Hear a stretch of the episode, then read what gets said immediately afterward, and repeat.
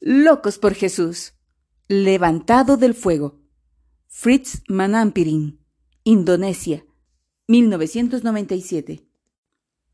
El pequeño grupo rodeó el templo y con piedras en cada mano las chocaban juntas furiosamente. Los musulmanes radicales parecían hombres enloquecidos llevando a cabo una santa peregrinación de terror. Un policía le rogó a Fritz Manampirin diciendo Pastor, por favor, no celebren su culto hoy en este lugar. Eso es lo que el líder musulmán quiere que hagan. Ellos se han vuelto locos. El pastor Fritz no deseaba crear más problemas, así que le aseguró al oficial de la policía que no celebrarían el culto. Al ir llegando los miembros de la congregación, el pastor Fritz les gritaba que regresasen a sus casas. Pero antes que los miembros de la iglesia tuviesen oportunidad de responder, la pandilla comenzó a lanzar las piedras. Al atacar la iglesia, los musulmanes gritaban Alá u Akbar. Alá es poderoso. Igual que Saulo antes de su conversión, estos hombres creían que estaban sirviendo a Dios. Estaban castigando a los infieles, a los que habían blasfemado. La policía intentó detener al grupo, pero con poco éxito. Estos musulmanes estaban decididos a perseguir a los seguidores de Jesús. La pandilla de hombres arrastró a la esposa de Fritz fuera de la casa, golpeándola y pateándola. De no haberlos detenido los oficiales de seguridad, el pastor Fritz y su esposa hubiesen muerto. Los oficiales se llevaron a Fritz y a su esposa a la oficina militar por su seguridad. Fritz presentó una demanda, pero nadie fue arrestado. Nadie hubiese criticado a Fritz y a su esposa si se hubieran marchado del pueblo o si hubiesen cancelado del todo los servicios de la iglesia. Pero ellos llevaban pastoreando aquella iglesia por más de diez años.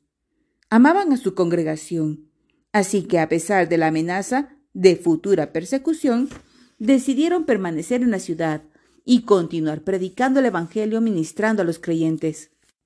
Dos semanas después, un oficial de seguridad le advirtió al pastor Fritz sobre otro ataque por parte de los musulmanes radicales. Esa noche llegaron los atacantes. El grupo era mayor y estaban más furiosos que antes. En esta ocasión estaban preparados para llevar a cabo el yihad o guerra santa. Nuevamente rodearon el templo, donde también estaba ubicada la casa de Fritz, y comenzaron a lanzar piedras mientras gritaban ¡Ataquen! ¡Ataquen! En esta ocasión la policía no se presentó a socorrer a Fritz y a su familia. No les llevó mucho tiempo a aquellos hombres entrar en el templo y saquearlo todo. Cortaron la electricidad, dejando las habitaciones en plena oscuridad. Antes que Fritz y su esposa pudiesen escapar, alguien le pegó a la esposa en la cabeza con un palo. A Fritz también le pegaron hasta que su rostro estaba bañado en sangre. Entonces los musulmanes amarraron a Fritz con alambre de acero y continuaron golpeándolo.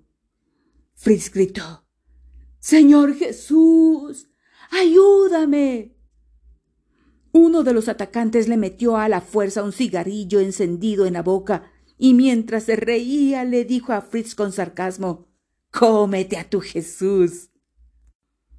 Le colocaron una capucha sobre la cabeza, lo llevaron fuera de la casa y lo desnudaron.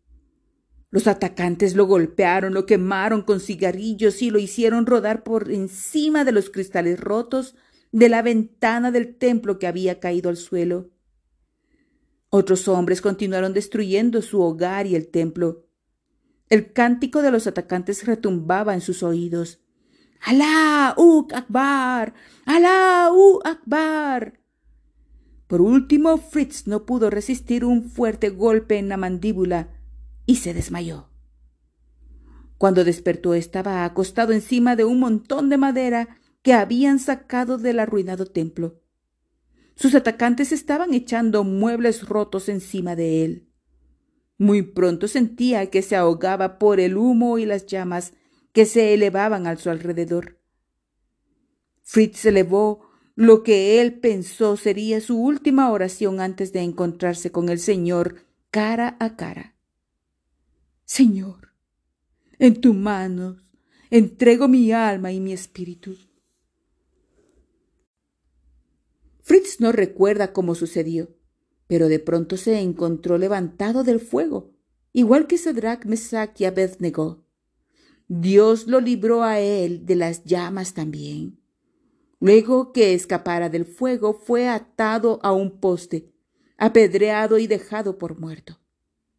Fritz sufrió una conmoción cerebral. Tenía la mandíbula destrozada y algunos nervios en sus ojos estaban permanentemente dañados, pero aún así rehusó rendirse y morir.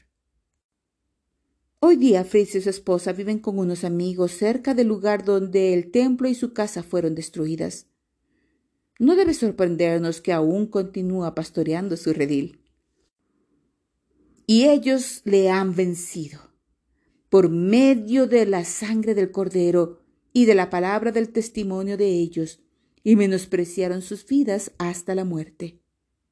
El apóstol Juan torturado y exiliado en el año 97 después de Cristo, en el Imperio Romano. Apocalipsis 12:11.